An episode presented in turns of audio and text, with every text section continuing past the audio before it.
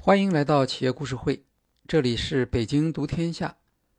本期我们讨论一个图书出版产业的案例，案例人物是台湾的出版人庄瑞林，他曾经是台湾卫城出版社总编辑，现任春山出版负责人。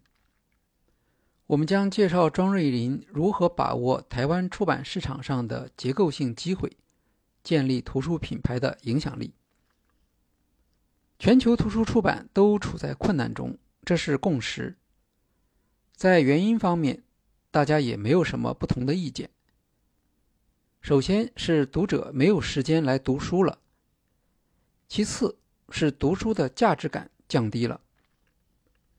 编辑和出版社曾经是控制优质内容的入口，而现在这个入口已经开放给所有的创作者和非创作者，用户可以方便的获得知识和课程。图书产品原有的权威性和稀缺性价值降低，而作为消费品又缺乏吸引力，出现全行业的衰退并不奇怪。也基于同样的理由，这种衰退不是周期性的，而是不可逆的。我们在之前的案例中多次谈到领导力，组织也好，行业也好，人们往往是在最困难的时候发现自己特别需要领导力。编辑的领导力表现比较特殊，不是激励员工，而是动员作者和读者。但领导力实现的路径其实是类似的。好的编辑需要有出版的愿景，能够向作者和读者沟通出版活动的价值。在市场衰退的困难格局下，仍然会有许多编辑通过在出版与读者间建立新的联系，为读者创造出阅读的价值。庄瑞林的专业是新闻。他在台北一家媒体入职后，曾经主动要求回高雄从事社会新闻报道，希望实现新闻理想。新闻行业同样受到媒体数字化影响。庄瑞林发现，仅凭个人努力不能对抗社会趋势。有价值的社会新闻在碎片化的报道中无法产生期望的影响。追求社会公益的报道往往淹没在噪音中，很快被人们遗忘。他希望找到一个新的工具，能够将社会问题的思考转化为持续的影响力。经过十多年的尝试，他发现图书就是这样一个有希望的工具。在台湾，由于图书市场的萎缩。出版社的经营变得越来越谨慎，他们在选题时普遍不敢承担风险。多数出版社放弃了本土作者，以购买海外版权为主，因为海外版权往往由美国亚马逊网站销售排行榜作为依据，市场价值已经得到证明，风险比较小。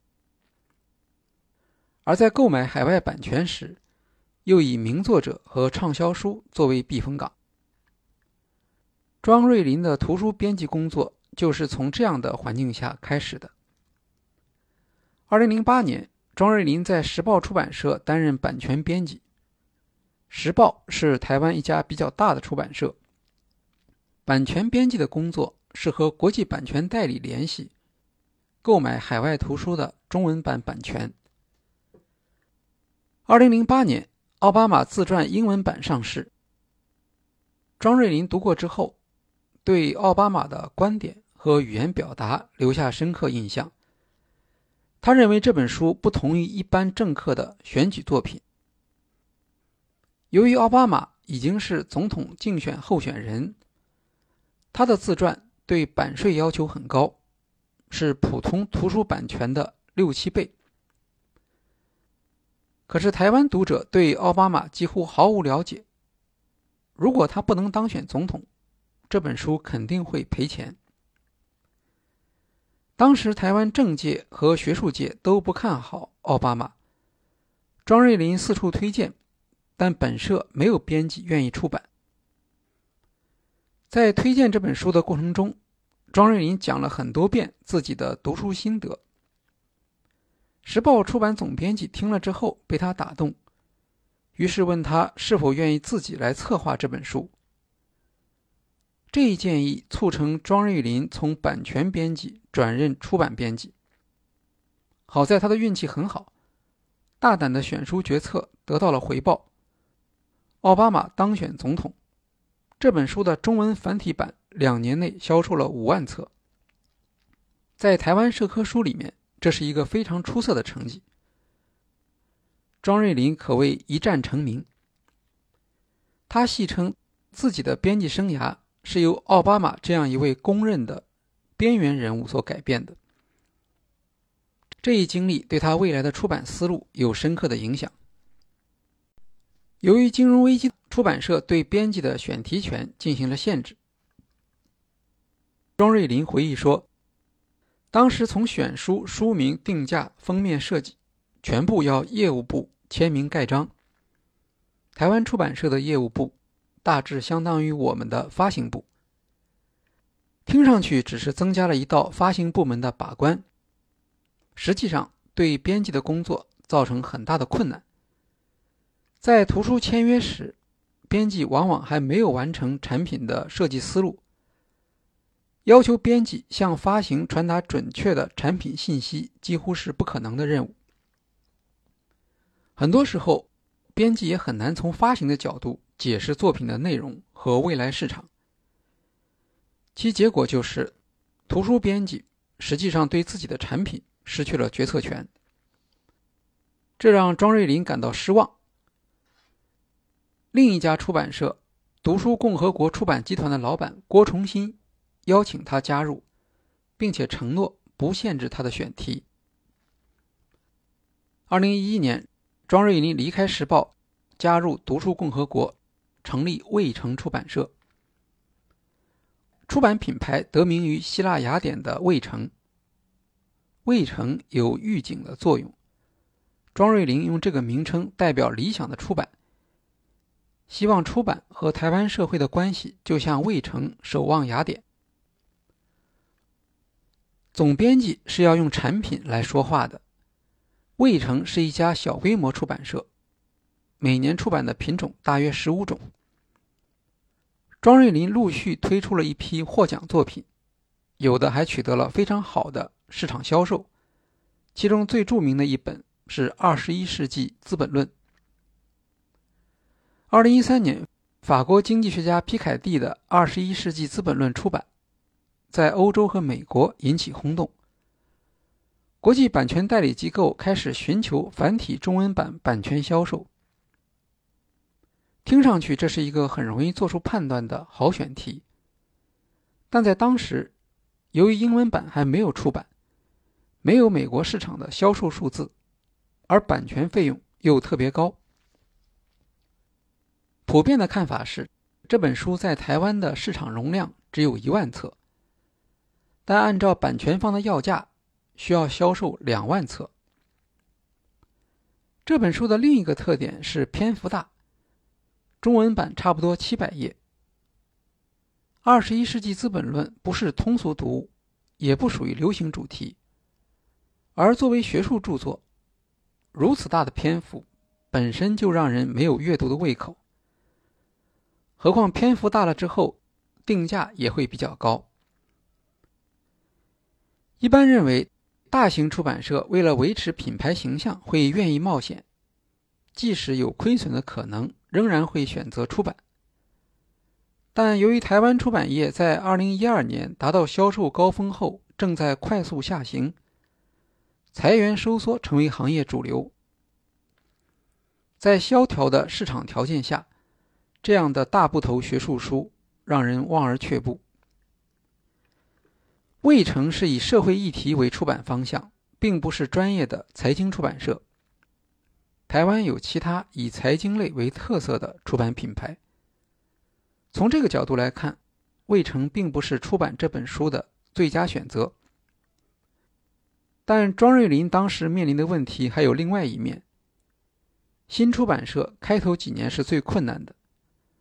如果不能迅速推出有影响力的作品，就会失去产业链上各方的支持，导致经营困难。新的出版社应当敢于选择前景不确定的出版选题，打出知名度，建立起自己独特的品牌形象和价值主张。从内容来看，本书所讨论的收入不平等问题在台湾同样十分严重。这一选题应当是有社会共鸣的，只是由于过去缺乏足够的材料和有深度的研究，无法激发读者的兴趣。皮凯蒂是主流学者，法文版已经是畅销书，加上诺贝尔经济学奖得主克鲁格曼等人的认可，风险似乎是可控的。用决策的术语来说，这是一项风险决策。而不是不确定条件下的决策。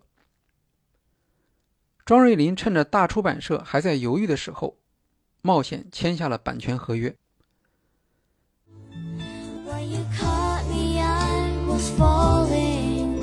Your love lifted me back on my feet. It was like you heard my calling. And you rushed to set me free. When I found you, I was blessed. 美国市场传来好消息，《二十一世纪资本论》成为现象级的全球畅销书。未成不再需要动员渠道配合铺货，中文繁体版上市后，销售很快突破两万册。从奥巴马自传到《二十一世纪资本论》，庄瑞麟在出版界众人的关注之下，屡屡做出大胆的选题决策。成为台湾图书界的著名编辑。光是2014年，庄瑞麟就凭借《二十一世纪资本论》《哈德良回忆录》《美丽与哀愁》三度赢得开卷好书奖。他甚至在台湾出版界建立起了一个带有传奇色彩的选书声誉。2019年，庄瑞麟签下班纳吉和杜福禄的新书《好的经济学》。这是一本用经济方法分析贫困、移民、不平等、贸易等社会议题的图书，是作者过去在报纸上发表的专栏文章的汇集。就在签下这本书之后一个月，两位作者获得了诺贝尔经济学奖。从读者角度来看，一家图书品牌的崛起，表现为作品在图书市场上的影响力。几年时间里，魏成出版了一系列深受好评的作品。除了《二十一世纪资本论》，还有像政治经济学名著《国家为什么失败》，表现台湾历史上民主运动的三卷本《百年追求》，将历史、自然保护与公民社会相结合的《浊水溪三百年》《南风》《粘土》，白色恐怖年代的历史记录无法送达的遗书。教育与社会主题的《成为他自己》和《废墟少年》，这些获奖图书的销售量当然无法和畅销书相比，但他们给出版市场打开了新的空间。在此过程中，魏城出版社逐渐形成了自己的两个特色：边缘议题和本地出版。边缘议题是指非主流或非流行的社会议题。有些是国际化的，像是全球化、经济发展、收入不平等、环境、公民社会；有些则是本地独有的议题，比如本地地理、地方历史、污染与征地争议等。这些书往往有一定的专业背景，属于比较硬的读物。如果没有特别的驱动，读者。通常不会选择这类图书。边缘议题让人想到出版的理想，有助于品牌的美誉度，但市场销售不会好。而在市场衰退时，边缘议题往往受到比较大的影响，成为商业出版社首先会放弃的选题。魏成选择边缘议题作为特色，是有商业上的考虑的。由于普遍的回避风险心态，边缘议题成为出版市场上的一个空白。不过，人气我取只是一种表面上的选题策略，还需要为这样的选择提供价值说明和能力准备。魏成必须有能力说服读者。边缘议题与他们的生活有关联。需要说明的是，边缘议题不是小众议题，而是和大众关系密切，但由于种种原因未能获得普遍重视的议题。将边缘议题作为出版方向，需要观察和判断边缘议题进入主流视野的时机。这方面，庄瑞林的新闻媒体出身。成为优势。新闻媒体做选题时，社会观察是一项重要的能力。许多边缘议题实际上在社会中已经潜伏了很长时间，只是缺乏合适的表达方式。创作者和读者对此并不敏感，需要编辑发挥创作想象力来打通最后的环节，使边缘议题得到曝光。有机会成为中心议题，像奥巴马自传的成功就是一个很好的案例，说明出版选题如何从边缘成为中心。关注社会潜伏问题，成为庄瑞林在出版方向上的一个主要的价值主张。二零一五年，魏成出版了刘若凡的作品《成为他自己》。这本书的素材是作者的硕士论文，研究对象是台湾第一家体制外中学，1995年建校的全人中学。书中坦率披露了新教育思想的失败经验，并且将这种失败和升学主义联系起来。在魏成编辑的帮助下，作者将基于调查的硕士论文改写为通俗读物。这是一个大胆的尝试，但效果非常好，社会反响强烈，还获得了开卷好书奖。同年出版的《粘土》则记录了一个名叫湾滨里的小村反征地的抗争故事。和成为他自己一样，这个选题体现了庄瑞林从社会新闻获得选题灵感。以长期研究为基础，发展深度报道和分析的思路。粘土出版后，一年内举办了三十场讲座，它的影响甚至超出了台湾本地。作者曾经受马来西亚独立书店邀请，前往金马伦高原，向当地农民介绍权益保护经验。庄瑞林总结说，并不是只有畅销书才能跨越边界。以台湾为议题的图书同样可以有世界性的影响，因为台湾在工业化过程中形成的经验和东南亚国家今天遇到的问题是能够呼应的。刚刚提到的两本书都是本地作者和本土议题，这就是未城出版的第二个特点。台湾主流出版在很大程度上是翻译书市场。翻译书在畅销书排行榜上往往占到八成的比例。这样的市场结构造成出版社减少对本地作者资源的开发投入，以及从作者到编辑在选题和创作能力上的退化。实际上，相当于出版社主动向编辑出版流程的下游转移，而编辑的增值服务和价值创造。主要是在原始作品完成阶段实现的。翻译为主的模式，还导致本地编辑的价值创造能力减弱。日常工作从市场洞察和协助创作，转向寻找译者、排版、处理错别字等。编辑的核心能力要求也发生了改变。懂英语，能够和版权代理机构建立联系。随时可以获得国外新书信息，成为受重视的技能。而编辑的本意却模糊了。魏成利用了主流出版社转型为翻译书加工厂这一市场空当，发展出本土图书的编辑能力。二零一五年，魏成出版了九本书，其中自制书占七本。所谓自制书，就是和翻译书相对的本地作者作品。作者资源主要来自研究者，也就是有积累的行业专家。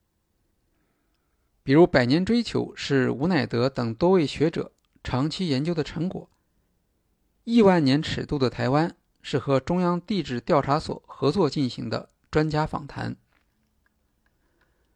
和本地的专业机构合作出版，成为庄瑞林的一项标准化运营手段。他认为，台湾专业团队积累了大量的知识，却没有得到很好的沟通和表达。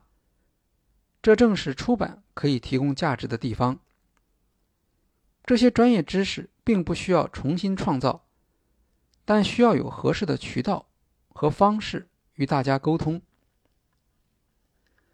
在国际出版市场，非虚构类作品的开发已经非常成熟，而在台湾，仍然有很大的空间。比如，将历史上的台湾冤案改编为小说素材，这样的题材必须有专业人员作为后援。庄瑞林找来律师团协助，让作家有素材，支持本土图书创作生产。他曾经举例说。做地质和台风的选题是受日本同类出版的启发，但不同地区的灾害是不一样的。台湾学者的研究应当成为本地民众的知识。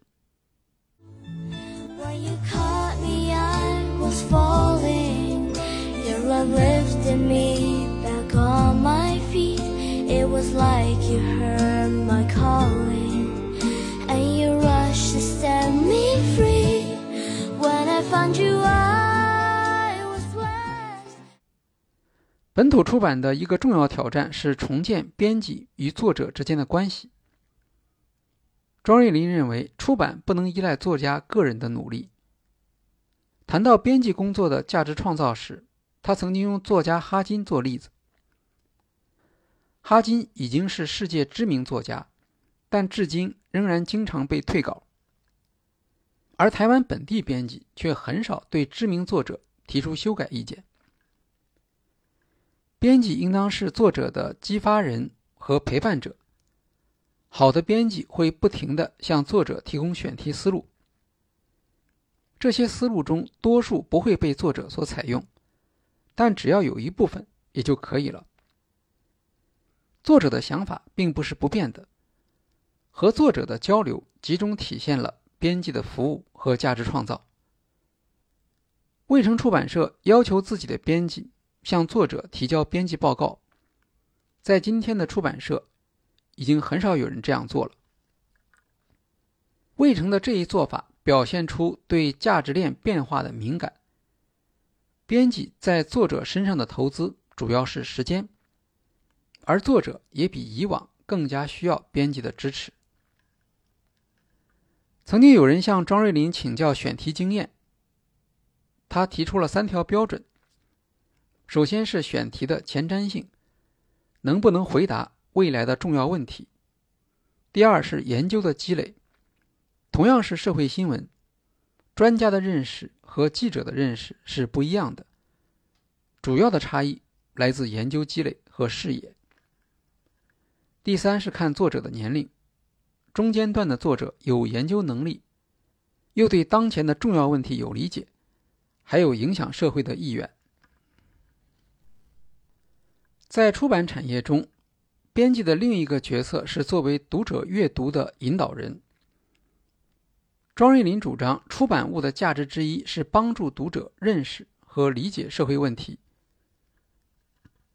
比如，《浊水溪三百年》是一本专业的学术著作，刚刚上市时并不被看好，但由于它正面讨论了台湾社会当时所焦虑的环境议题。还结合了历史分析，像浊水溪不仅在地理上分隔台湾岛南北，也是政治上蓝绿的分界线。这些新颖的知识吸引了读者的关注，逐渐产生社会影响。浊水溪三百年获得当年十大好书荣誉，并多次重印。庄瑞林认为，编辑的责任也包括引导读者去看原本不愿意看或看不懂的东西，像财税、宪法、贸易，都是比较硬的出版主题。读者不会自然的喜欢去读，这就需要编辑恢复和社会对话的能力。如果编辑能够帮助读者找出这些作品和读者的切身相关，就能够得到读者的回应。编辑的领导力特别体现在通过阐发意义来吸引和巩固读者群，同时建立图书读者群的身份认同。形成社会共同体。在这方面，编辑的工作很像是新闻媒体，引领社会议题，不能太超前。《浊水溪三百年》是作者张素斌二十年的研究成果。选择这个时间来出版，并且能够成功，是因为整个社会对这一议题的接受已经积累到比较成熟的程度。渭城出版社曾经和媒体报道者合作推出《废墟少年》一书。在活动现场，张瑞林注意到，来参加讲座的读者中，有许多平常从来不会出席人文社科图书讲座。这让他意识到，出版界和自己的服务对象之间发生了隔膜。读者不再通过图书来认识社会。他们根本不知道有这些出版物的存在，自然也就谈不上服务和引导。渭城出版社在五年时间里面举办了两百场讲座，平均九天一场。边缘议题特别依赖讲座形成口碑。专家作者的身份使得讲座更像是大学课堂，而不像是传统图书行业的作者巡回售书。讲座的合作方则是不同城市里的独立书店，以建立社群关系。庄玉林在播客节目《马里欧陪你喝一杯》里面介绍说，他曾经出版过一套台湾白色恐怖小说选，价格一千多台币，在彰化的一家独立书店里可以销售二十多套。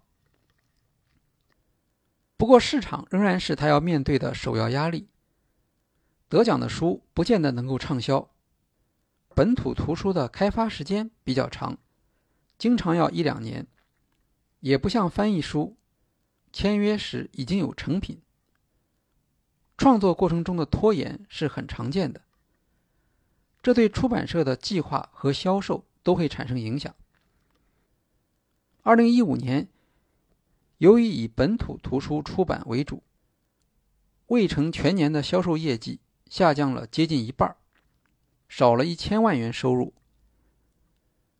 刘瑞林说：“幸亏二零一四年做了《二十一世纪资本论》，算是有一年的免死金牌。”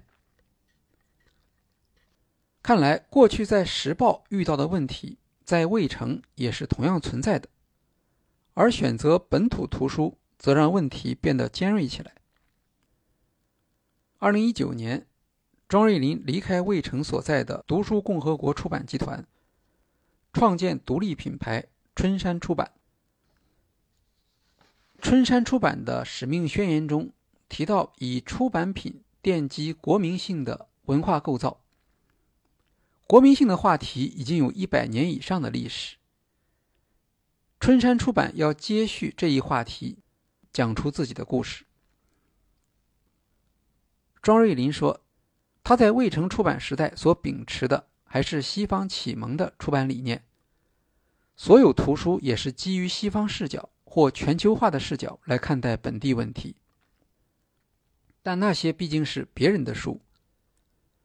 他认为，市场的规模不是问题，北欧国家的市场同样很小，并不妨碍高品质图书的生产。图书编辑面对的问题应当是。如何做出一本我们愿意在国际市场上花钱购买版权的图书？人们普遍认为，出版社的市场地位非常脆弱，行业在衰退，市场基础在动摇，产业本身进入和退出的门槛都很低。出版社没有定价权，发行则掌握在大型网络书店手中。图书产品和阅读消费随时可能被其他消费所替代。如果用波特的武力模型来分析，图书出版是一个非常不理想的产业竞争环境。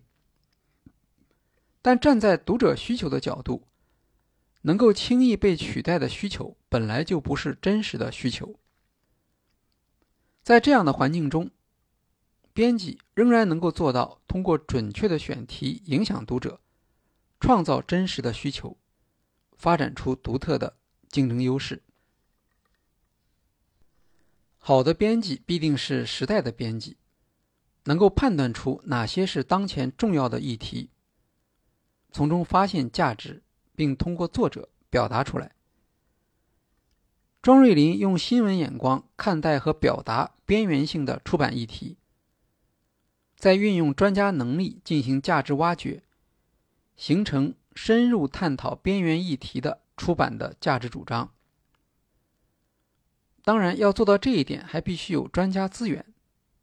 对于张瑞林来说，一项有利的市场条件是，由于出版社普遍不愿意支持本土作者，专家资源的成本相对而言反而不高。相反，通过发展、激发和陪伴作者的能力，有机会。将非竞争性的专家资源转化为出版社的竞争壁垒。回到庄瑞林曾经反复自问的问题：我们能不能恢复编辑和社会对话的能力？